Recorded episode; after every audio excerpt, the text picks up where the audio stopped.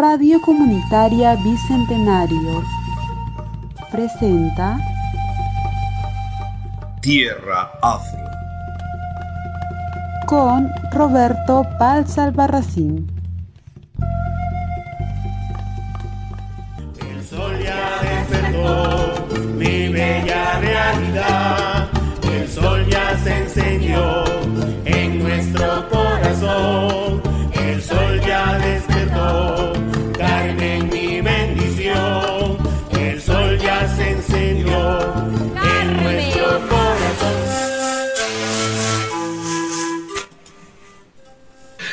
tardes, muy buenos días, muy buenas madrugadas, amigos de Tierra Afro. Somos Radio Comunitaria Bicentenario, la radio que gestionamos entre todos. Muy bien, hoy día es primero de agosto del año 2022. Mi nombre es Roberto Palza Albarracín y estamos en este programa con el propósito de hacer una entrevista muy, muy, pero muy especial. A varios cientos, si no miles de kilómetros, se encuentra Magdalena Serpa. Ella es eh, directora del proyecto de residencia Huarcusui, um, eh, Huacas, perdón, Huacas Cuyuy.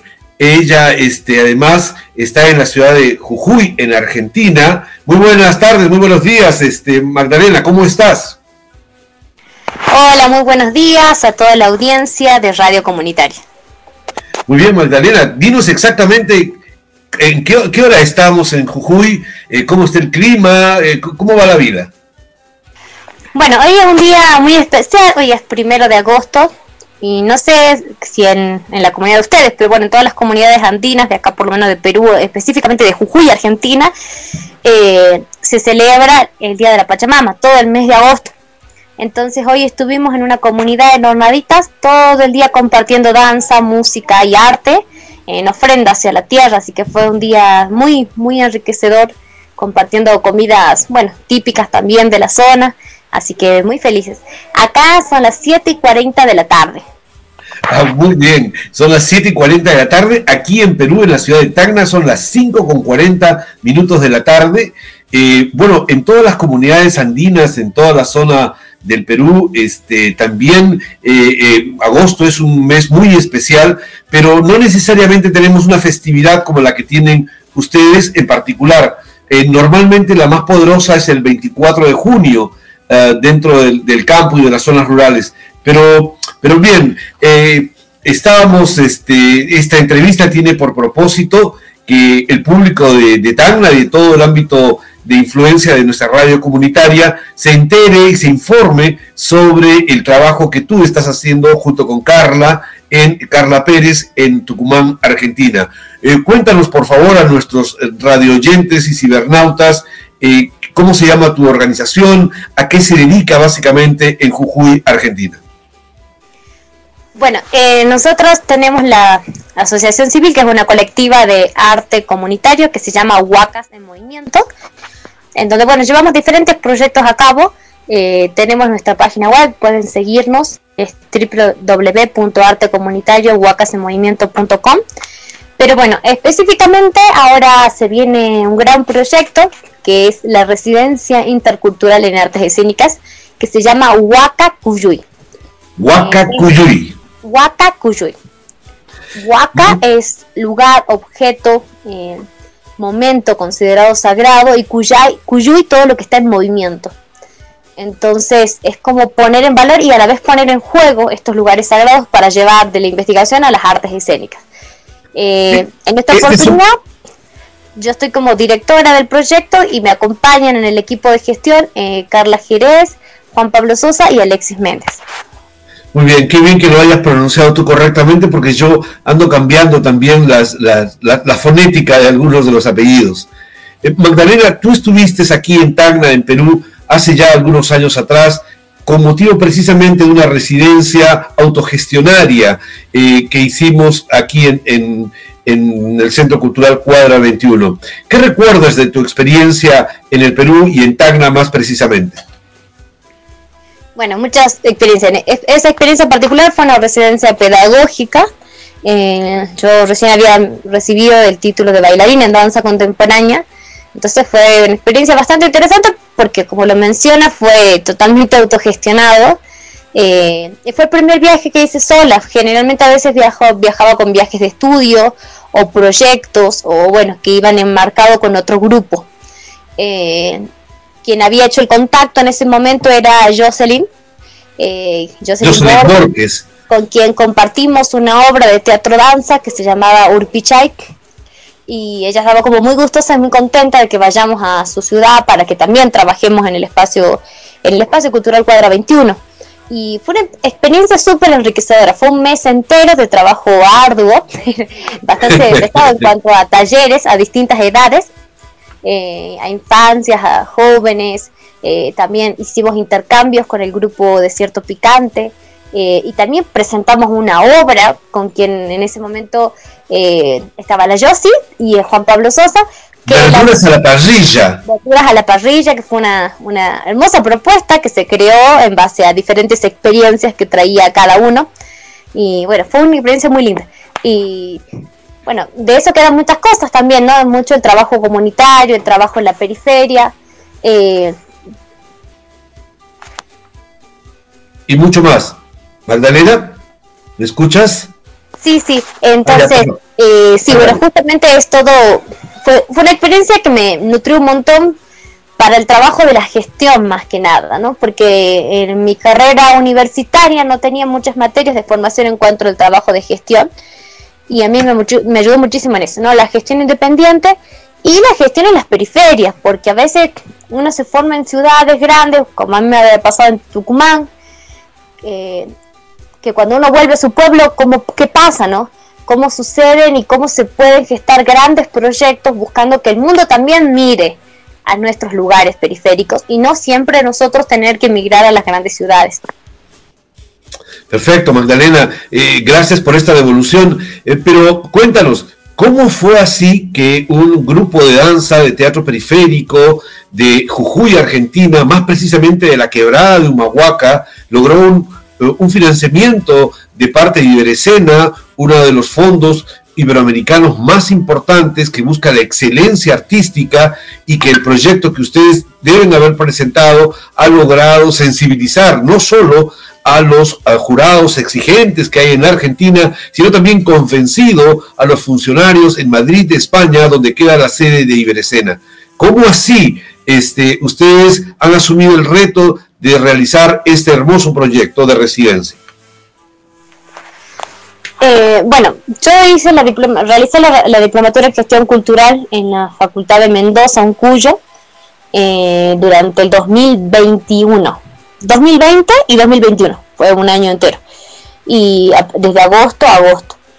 Y en esa diplomatura en gestión cultural, mi proyecto final justamente era la residencia eh, que ya la habíamos realizado durante mayo, pero era como poner en cuestión bueno, todo lo que se genera en una diplomatura, ¿no? Armas tu proyecto, cómo ves todas las variables, los análisis, eh, cómo se lleva a cabo. Y bueno, en ese tiempo pasaron un montón de cosas, ¿no? Volver a Humahuaca, eh, también encontrarme con este grupo de gestión, que en este momento era Carla Jerez y Alexis Méndez en Humahuaca, que impulsaron mucho a que se logre, porque a veces uno tiene muchas ideas, pero bueno, de ahí a que se logre un proyecto y a que realmente se efectúe necesitas un grupo de trabajo y un grupo de gestión, ¿no? Que tenga esa mirada y que acompañe esa mirada. Eh, entonces, de esa idea y de ese proyecto eh, fue contribuyendo un montón. Me, acuerdo claramente el otro día que teníamos reunión, eh, que era una noche de Navidad y estábamos hasta las 4 de la mañana escribiendo con, con Juan Pablo y Alexis. Escribíamos hasta muy tarde, ¿no? Porque reapasionados con esa búsqueda, ¿no? De qué queremos, a dónde apuntamos. Eh, a los tres nos gusta mucho la investigación, entonces también sumaban otras cosas. Y después cuando se sumó Carla Jerez, que fue en el transcurso del proyecto, ella fue como estructurando el proyecto. Y, tuvo mucha más fuerza. Entonces esa idea yo creo que se potenció, incluso se logró eh, realizar el año pasado la primera residencia, que fue en mayo, acá en Humahuaca, y a pesar de la pandemia y de todas las restricciones y bueno, eh, todos los permisos que se tenían que solicitar por, por bueno, las diferentes restricciones de bioseguridad, se logró y fue una experiencia maravillosa. No como que a mí todavía me sigue eh, llenando el alma llegar a concretar ese proyecto y fue muy lindo. Si tuvieras y ahora nosotros, bueno, el, eso fue en mayo y en octubre decidimos presentarlo Iberescena. Entonces, en esa presentación de Iberescena, bueno, era poner en juego nuestro proyecto, adaptándole, dando diferentes sugerencias, por ejemplo, que sea específica de, antes era de interdisciplinaridad de las artes, no solamente de artes escénicas. Obviamente el foco estaba en el cuerpo, eh, pero bueno, también se ponían en valor la fotografía, las artes visuales y la copla, el canto con caja. Y en esta residencia lo enfocamos mucho más a lo que era eh, artes escénicas. Bueno, y en esta, eh, después de que decantó la residencia, fueron apareciendo muchos más términos y se fue enfocando mucho más la residencia. En cuanto tiempo, eh, me pareció como muy interesante eso. Por otro lado, eh, lo más difícil siempre en estos tipos de proyectos es gestionar el presupuesto eh, y gestionar todos los papeles que a veces te demoran mucho más que el proyecto mismo, pero cuando el proyecto es interesante pesa mucho más. Si tuvieras que sintetizar brevemente en qué consiste el proyecto de residencia, eh, y que para que nuestros radioyentes, cibernautas puedan comprenderlo con facilidad, eh, ¿puedes por favor explicarnos brevemente cuál es el objetivo, por ejemplo, de, este, de esta residencia y en qué consiste? Bueno, el objetivo de esta residencia justamente es eh, gestionar, preparar, desarrollar un espacio de creación en torno a las artes escénicas con diferentes ejes. Uno de ellos es la creación en espacios no convencionales, por ello las diferentes experiencias no, se dan en cuatro paredes, sino que al contrario, ¿no? Se toma como referencia un valor que no tiene en cualquier lugar, que lo tiene en Mahuaca, que es su paisaje, su cultura, eh, que te permite otro tipo de creación. Otro eje es la liminalidad de las artes, ¿no?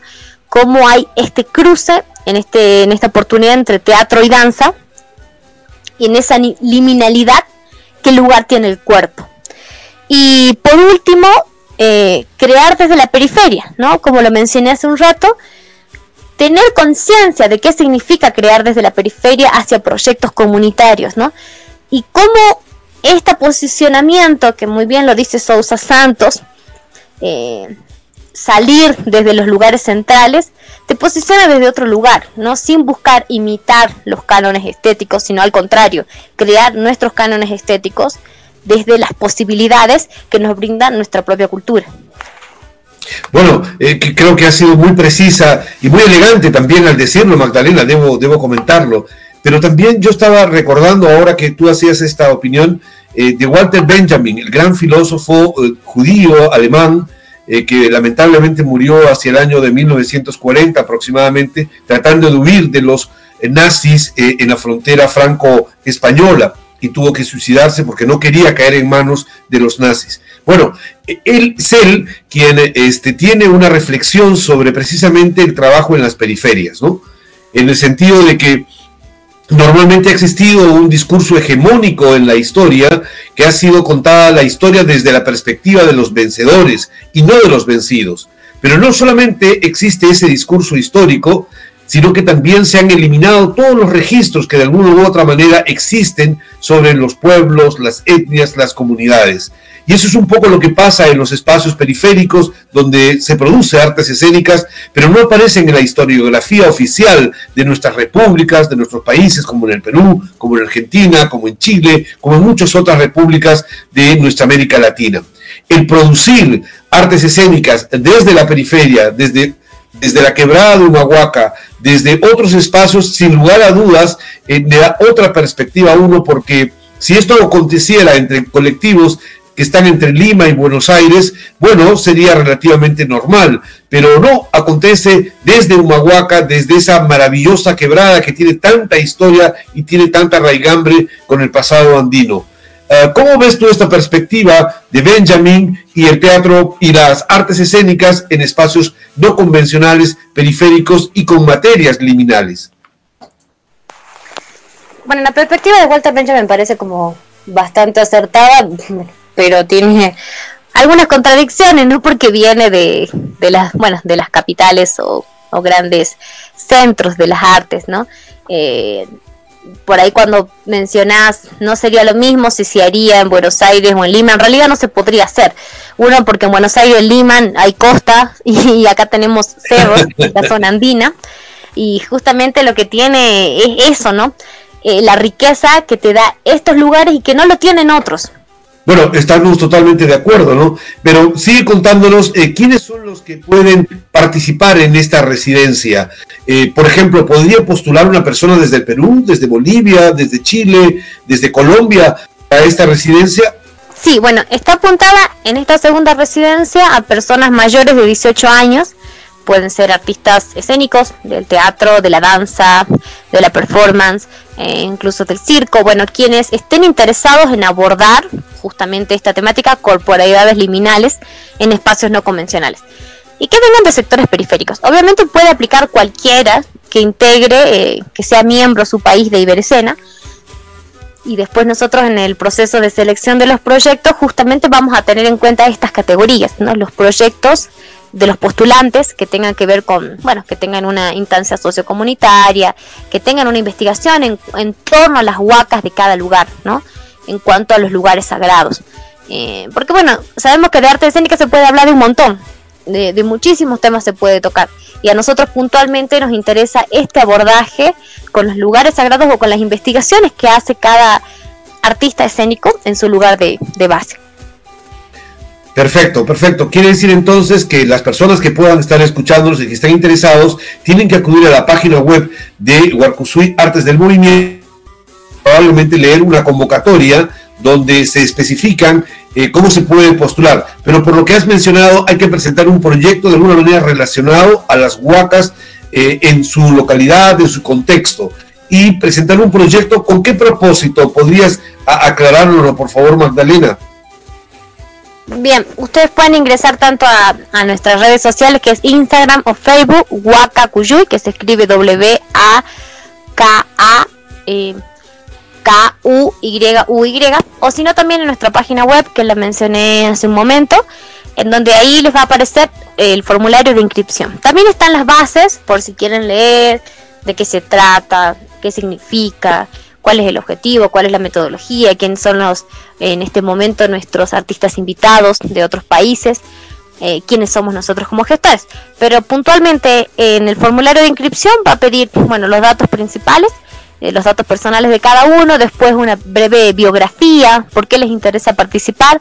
En cuanto al proyecto, no hace falta que sea un desarrollo del proyecto eh, súper extenso ni, ni profundo, sino que justamente esté relacionado con esto porque lo que nos interesa es cómo se expande después la residencia en cada lugar de origen y que no quede en un mero ejercicio o en una mera residencia esporádica, sino que al contrario, se expanda y tenga ese efecto de poder replicarse en otros lugares.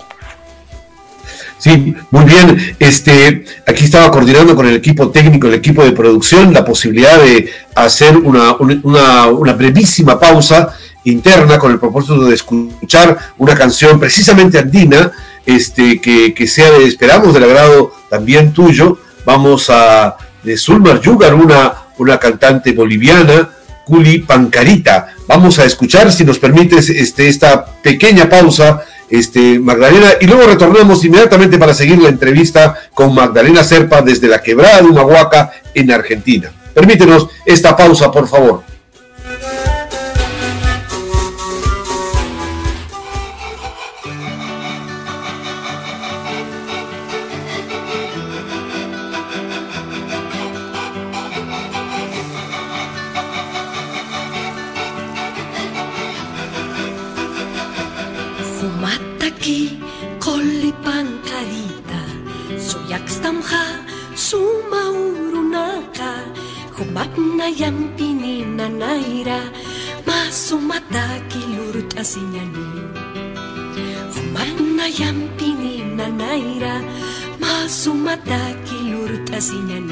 Ay, ay, ay, fueguito, con pancarita. Ay, ay, ay, fueguito, con pancarita. Pamarajeu, sumay milita, makotimpis, kitirus mungkapi Sumat-sumat sarna kasinya Hantasi may kolini nanaya Sumat-sumat sarna kasinya Hantasi may kolini nanaya Ay, ay, ay, fueguito. Colipang carita Ay, ay, ay, fueguito. Colipang carita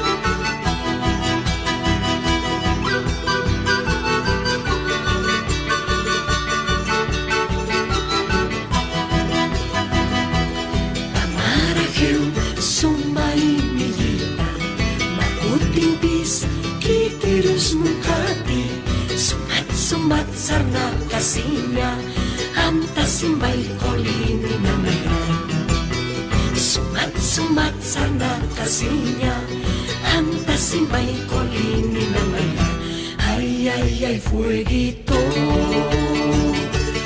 Olipan carita Ay, ay, ay, fueguito Olilipan carita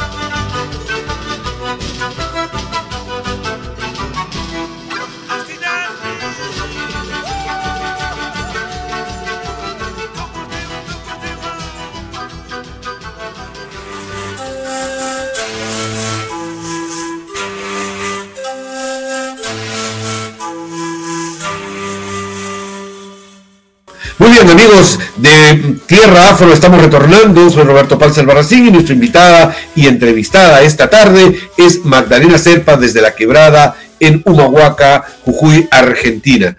Eh, estábamos dialogando fuera de, micrófono, como corresponde.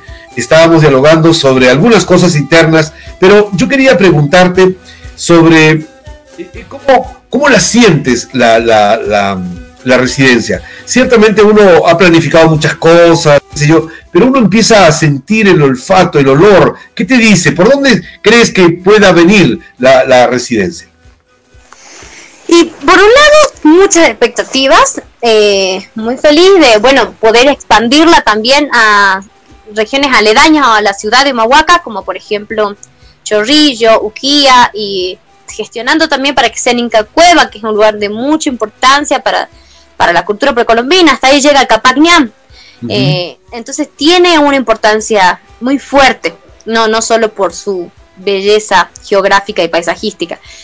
Pero por otro lado, eh, bueno, las situaciones económicas de, nuestro país sí nos hacen entrar todo el tiempo en, en ver qué pasa, en ver cómo hacer que rinda todo, porque eh, eh, no, bueno, va, cam- van cambiando los ministros, se va dando vuelta todo, entonces la situación hace que los, gastos se achiquen, pero a la vez van apareciendo propuestas y van apareciendo ideas, entonces como, bueno, como toda gestión independiente, por más que sea subsidiada por Isena, eh, por Iberescena, tiene este empuje de buscar acotar la, max- la mayor cantidad de gastos y buscar hacer alianzas, ¿no? Entonces van apareciendo cosas muy bellas que no las esperábamos y también van apareciendo, bueno, eso, cómo jugar, cómo, como yo siempre digo, jugar con el presupuesto, jugar con, con, con las ideas y con la gestión y poner a prueba, ¿no? Porque ningún plan es fijo, al contrario, menos si lo planteé en octubre y ya estamos a casi un año, eh, se van cambiando muchas cosas, entonces está bueno como jugar con esa dinámica y que el proyecto nunca sea estático, porque cuando el proyecto es estático te, te encerras a eso, pero cuando el proyecto es dinámico te permite que uno pueda todo el tiempo poner, poner el juego, a evaluar, reevaluar, escuchar propuestas. Eh, en este caso, eh, quienes tenemos como invitados es a Roberto eh, de, de Tacna, Perú, y a Raimi desde Bolivia. Y a nosotros nos parece muy importante su palabra, ¿no? En la residencia anterior los talleristas también eran importantes. Ellos aportaban y decían, bueno, puede ser esto, podemos ir por acá. Entonces se va construyendo mucho eh, saliendo de la jerarquía, ¿no? O sea, si bien yo estoy como representante, liberación y directora, pero todo lo hacemos de forma horizontal y las decisiones se toman de forma horizontal. Eh, cuando alguien entra al equipo también, entonces tenemos otra manera de manejarnos, que tal vez es más lenta, pero tiene mucho más efecto.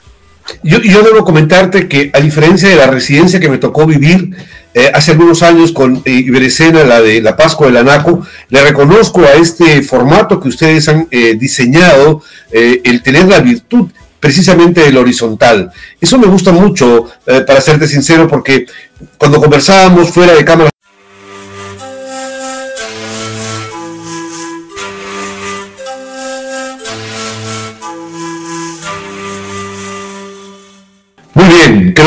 resuelto el problema técnico que habíamos tenido. Bueno, hay que comprender también a todos aquellos ángeles que están trabajando en el cielo o en el infierno para hacer que desde Humahuaca hasta Tacna la señal llegue sin mayores inconvenientes. Antes, en la época del Tahuantinsuyo, eran los pobres este, chasquis que iban llevando el mensaje, ahora son unos pequeños angelillos. Bueno, Magdalena, ¿qué cosas tiene Jujuy que la hace tan importante en Argentina? ¿Por qué, es tan- por qué es un referente no solamente del turismo, sino del folclore, de la identidad andina en, en Argentina? Bueno, es una pregunta como bastante amplia. Justo el otro día fue una formación de, de quienes están a cargo de, lo- de los registros, de toda la, la parte audiovisual en Jujuy dentro del ministerio. Y nos dieron toda una formación de por qué filmar en Jujuy. Y era como impresionante, no solamente porque Jujuy tiene cuatro regiones que se super diferencian, o sea que hay cuatro posibilidades de historia para quien crea una película o un documental. Acá se crearon cuatro grandes eh, filmaciones para plataformas importantes como Amazon, Amazonic y Netflix eh, por su lugar, por su cultura, por su geografía y por la cercanía y el fácil acceso. Eh, eso por un lado, pero por otro lado yo percibo, ¿no? Eh, igual que muchas personas, eh, Humahuaca tiene una carga social y simbólica muy fuerte como un, gran centro de resistencia, de resistencia cultural e histórica. Eh, que no pasa como otros lugares, ¿no? Como Purmamarca, que, que es más una villa turística. Acá se, se percibe eso, ¿no? Como otra historia, otras historias, que se van continuamente, bueno, revitalizando y actualizando, porque la historia, al igual que el lenguaje, es vivo, pero eh, me parece que es eso. Jujuy tiene como esa carga de historia. eh, y Humahuaca tiene mucha territorialidad. Eh, yo observo, ¿no? Con artistas de Humahuaca, con danzantes, eh, nosotros tenemos territorialidades, somos Humahuaca. Hay una cultura, ¿no? Hay, una, hay, hay un espacio muy, muy propio que, les da identidad. Yo, eh, gracias a tus sugerencias, he estado escuchando entre unos de sus grandes artistas a Ricardo Vilca, ¿sí? Eh, eh, este, este, este compositor eh, de Humahuaca que, que muy bien pinta el paisaje y de estas soledades y de estos silencios de la quebrada, de la puna, y que grafican perfectamente el espíritu y el alma de- del hombre andino, ¿no? Que está más allá de, nuestras eh, fronteras eh, republicanas y que más bien se grafica con, con, esta cultura ancestral que le da identidad a nuestros pueblos. A mí muchas personas me preguntan, ¿por qué regresas tanto al norte argentino? ¿Por qué esa obsesión por el norte argentino, por el norte chileno, por el oeste boliviano y por el sur peruano? Porque encuentro que es un territorio que es único, porque cu- encuentro que eh, la manera de ser, la manera de sentir y de expresarnos cultural y artísticamente es totalmente diferente a la de otros lugares. Y, la confirmación, viendo el trabajo de, Ricardo Vilca, no es más que ratificar esto, esto que hace mucho tiempo lo, lo vengo pensando. Eh, ¿Qué opinas tú al respecto? ¿Y qué, qué referentes has encontrado aquí en- en- en Bolivia o en Perú en el norte chileno que te haga suponer que efectivamente hay algo que, existe entre nuestras eh, provincias unidas? Me parece que lo que une es lo andino, ¿no? Ahí mucho se piensa de que Perú es el ombligo del mundo, pero yo creo que más de pensar que cuál es el ombligo del mundo, me parece que la cordillera de los Andes tiene toda una historia eh, que une, ¿no? Podría decir una gran columna vertebral, siempre pensando en el cuerpo como tierra y la tierra como cuerpo, una gran columna vertebral que une, que enlaza, que, que genera múltiples historias, ¿no? En una oportunidad yo tuve la posibilidad de participar en Italia en el 2016 en el Festival Espíritu del Planeta, donde participaron eh, de casi toda Latinoamérica diferentes eh, representantes de comunidades eh, que manejan el canto y la música y otras artes. Y me sorprendía cómo, eh, por ejemplo, hermanos de las comunidades de Estados Unidos, de las comunidades originarias, tenían mucho respeto hacia nuestra cultura. Ellos dibujaban la chacana y hablaban del encuentro entre la águila y el cóndor. Eh, entonces hay como muchas teorías en torno a esta unión eh, y estos pueblos ancestrales que se que tienen mucho diálogo entre sí, pero específicamente toda la Via ¿no? Toda América, eh, que tienen puntos de encuentro. Y entonces preguntarnos qué lugar tienen las artes escénicas en esta cultura, ¿no? En esta gran potencia de la cultura andina. Eh, que por ahí escapa a los países primermundistas o como hablamos hace un rato a cánones hegemónicos, porque casi siempre todo se centra en lo que es playa, ¿no? En lo que es puerto, pero nosotros estamos alejados, eh, estamos en la zona andina. Eh, ustedes más cerca, pero nosotros, por ejemplo, tenemos otras riquezas, ¿no? ¿Y, y qué sucede? Nosotros somos un desierto, por ejemplo, ¿no? No funciona en las capitales culturales del mundo. Entonces, eh, ¿cómo se va jugando con eso y qué lugar tienen las artes escénicas?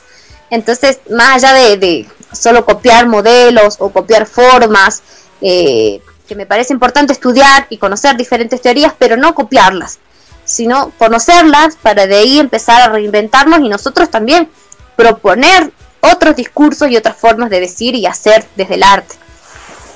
Creo que estamos entrando al meollo del asunto y de la residencia, este, y creo que es el motivo eh, real de esta entrevista, este, Magdalena, esta necesidad de poder ir eh, determinando concretamente cuál es el, el, el, magnus, cuál es el, verdadero núcleo de, de, preguntas e interrogantes que tenemos, ¿no? Eh, porque de lo que se trata en esta residencia en la que vamos a compartir aprendizajes a través de, de la señora Raimi de Bolivia, de, de, un servidor Roberto Palza desde Perú, hablando de nuestra experiencia de teatro andino y de la teatralidad andina con los hermanos del norte argentino y de todos aquellos que participen en esta residencia y cómo, cómo podemos explorar las diversas formas de las artes escénicas desde la danza y desde el teatro en espacios no convencionales como son los espacios territoriales de las huacas que se puedan ubicar en, Humahuaca.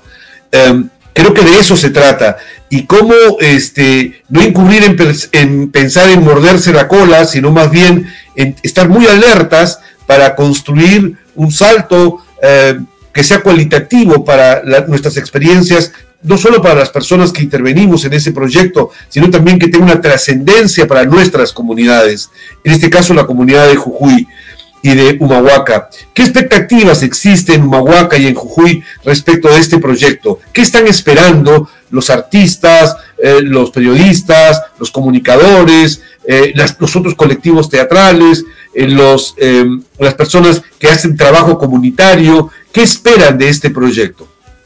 Bueno, con respecto a Humahuaca en sí, mucho no se entiende que es Iberescena, entonces a veces eh, la palabra arte escénica es como no, no se llega a entender, sí decimos teatro y ya es como un poco raro, pero danza se entiende mucho más, entonces es como una búsqueda en cuanto a Humahuaca. Eh, el año pasado tuvimos residentes locales, que hasta ahora tenemos un diálogo constante y una transformación profunda, pero en cuanto al Argentina y Jujuy en realidad hay muchas expectativas en cuanto al que el quehacer teatral, ¿no? Eh, compartiendo y como muy orgullosos de que haya salido seleccionado un proyecto de Iberescena en Humahuaca, que es el interior de Jujuy. Entonces, sí hay muchas expectativas en cuanto a la región de NOA, en cuanto a la provincia. Eh, va por ahí, me parece como mucho. Me acuerdo, eh, estábamos con Carla Jerez a punto de presentar una obra de, de teatro, era una performance, y no me acuerdo quién actuaba en ese momento. Y llegan los referentes del NOA, del Instituto Nacional de Teatro. Y nosotros no sabíamos para qué venían. Y llegaban los, o los referentes, y quien querían conocernos porque habían evaluado el proyecto de Huaca Cuyuy que les parecía como muy impresionante. Ellos habían conocido a Yuyas Caña, no sé qué, otras personalidades de- del teatro en Perú. Y claro, entonces no, teníamos tanta dimensión de que sea como, eh, tan importante. Creo que, creo que es eso. Nosotros a veces eh, lo hacemos y mm, sin tanta la cuestión panfletaria. Y después cuando empezamos a caer en la dimensión nos parece como muy interesante y ahora es como hacer que también la localidad de Humahuaca eh, comprenda y valore ese posicionamiento, ¿no? Sabiendo la importancia de las artes escénicas. Eh, que por ahí a veces uno las habla, sí, sí, se sabe, sí se entiende, pero no en su totalidad. Entonces, es como ese trabajo de, bueno, es como súper importante. Y, nos pasó, por ejemplo, de hacer un festival solidario acá en Humahuaca que tuvo una repercusión súper grande. Eh, y claro, toda la gente cuando es solidario se mueve, se moviliza porque es parte de la cultura andina y no, por ejemplo, cuando ganaron proyectos de Iberescena, entonces tiene como otro, eh, otro foco, otras miradas, entonces como eh, ese trabajo de diálogo continuo. Y, y, y, precisamente sobre ello, este, Magdalena, ¿cómo has pensado que puede eh, irradiarse la experiencia de, concreta de, de, la residencia hacia el resto de la comunidad? Es decir, probablemente en los talleres, en los intercambios, vamos a estar reunidos las 30 o 40 personas que de alguna manera directamente están vinculadas al proyecto. Pero ¿cómo, se, cómo piensan ustedes que eso se irradie hacia el resto de la comunidad? Eh, mmm, va a haber eh, este, al final de cada día alguna, algunas pequeñas cápsulas, algunas transmisiones en audiovisuales, eh, va a haber mesas de diálogo, van a participar ellos también como ponentes. ¿Qué, qué, qué perspectivas ves a este diálogo con la comunidad paralelo al trabajo en sí mismo de la residencia? Bueno, y ahí vamos. Lo audiovisual y todo lo que son las redes sociales, por ejemplo, Instagram, la página web, llega muy bien a otras zonas eh, en Humahuaca funciona mucho lo que son las radios. Ok. Eh, o lo que funciona el Facebook. Eh, y también llegar a las escuelas. Nosotros tenemos eh, la Escuela de Género y Arte Popular Comunitario Huarcuzuy, donde llevamos diferentes acciones en las escuelas. que tiene mucho impacto, ¿no? Acá solamente hay escuelas públicas. tiene muchísimo impacto. También con referentes locales. Entonces, como hay diferentes estrategias que se realizan eh, cuando uno es de la comunidad y, bueno, ya tiene una experiencia de gestión en la comunidad, eh, para poder expandirla. Eh, que sí, las redes sociales están buenas, las cápsulas también están buenas, pero también la acción local, ¿no? La Así participación en las radios, como pasó, el, no sé, recuerda el conversatorio Raíces Andinas, cuando se presentó el, el libro eh, Tierra Afro, que bueno, la gente participaba y preguntaba y decía, y tiene, ¿no? Como ese impacto y, y, que llega a un público que por ahí nunca va a ir a ver teatro, pero sí escucha la radio todos los días, entonces tiene como ese foco. Y después por otro lado está el grupo que hace teatro, eh, por otro lado están los referentes de los espacios culturales, que tenemos una buena relación, es más, tenemos una red de espacios culturales justamente para fomentar a nuevos públicos. Y, y, también están las escuelas. Entonces, cómo se va articulando con todos estos públicos eh, en el poco tiempo que se realiza la residencia. Bueno, ya de antemano nosotros aquí con el equipo de producción de Doris Ramos comprometemos todo nuestro esfuerzo todas las noches a trabajar rápidamente haciendo notas de prensa, entrevistas y todo lo demás para que desde Radio Comunitaria Bicentenario, que se va a transmitir desde la quebrada de Humahuaca, vamos a estar en nuestra radio virtual comunitaria eh, siguiendo paso a paso las incidencias de esta residencia, porque creo que es la manera como nosotros podemos contribuir a ese diálogo no solamente con la comunidad que está alrededor de Humahuaca, sino también con el resto de nuestra propia audiencia virtual aquí en Radio Comunitaria Bicentenario.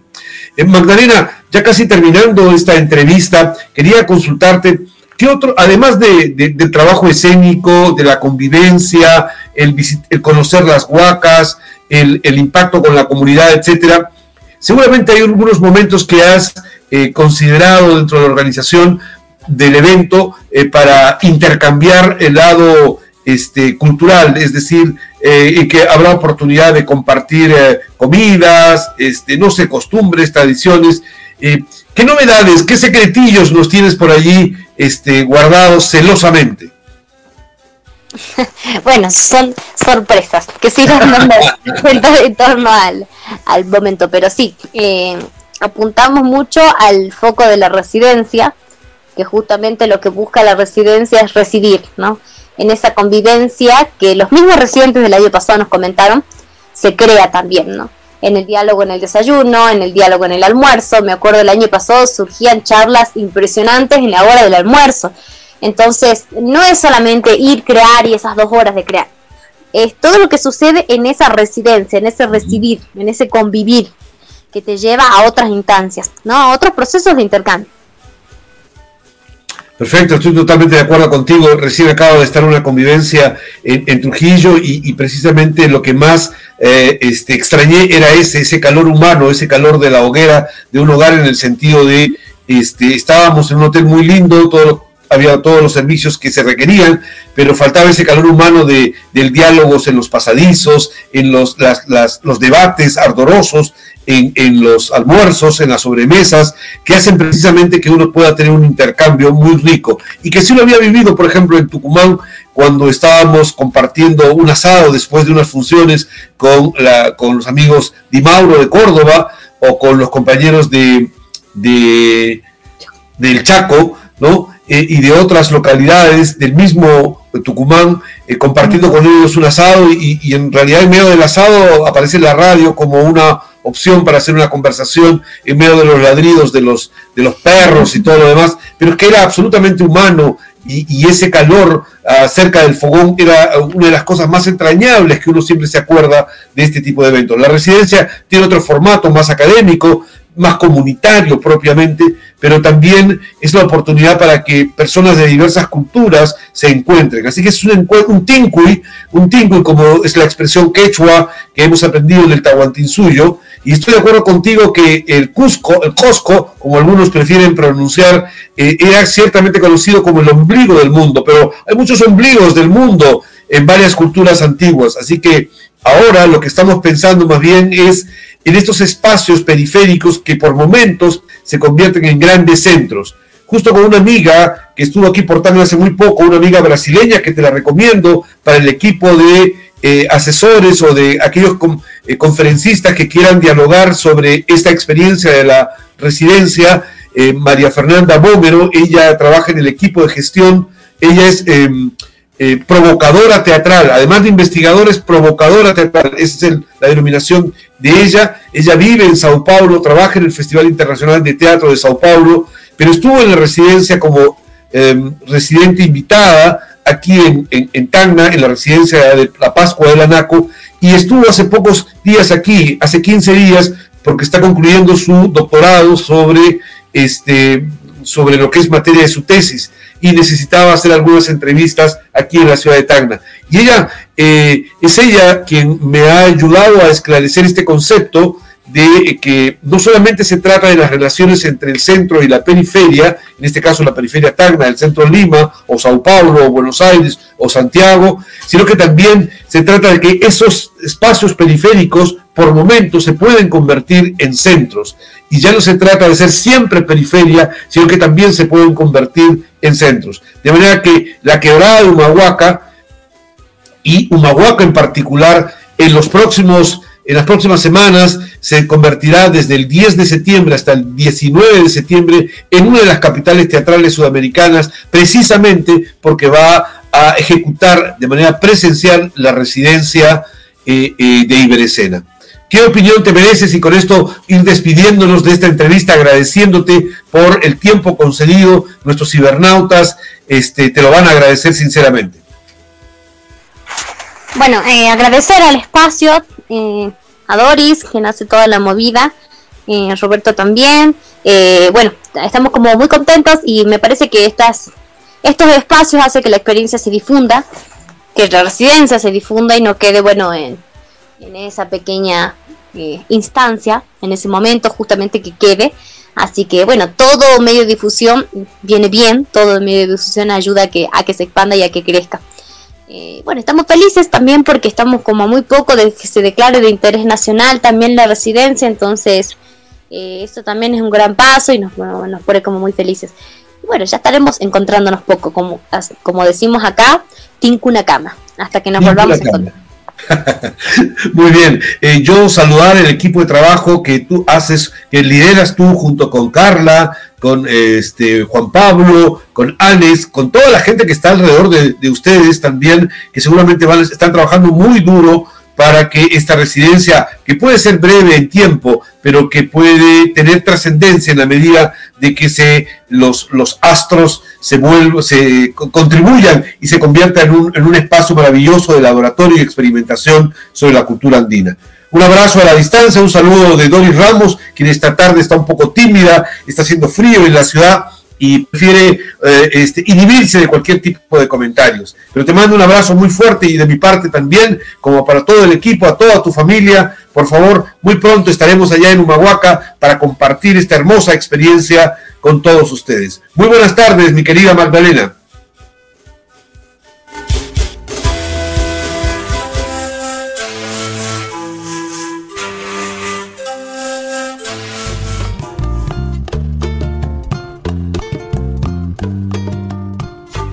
Radio Comunitaria Bicentenario ha presentado Tierra Afro. con Roberto Balsa Albarracín. Carmen, bella preciosa, oh Carmen, mi negra hermosa, así quieran alejarnos,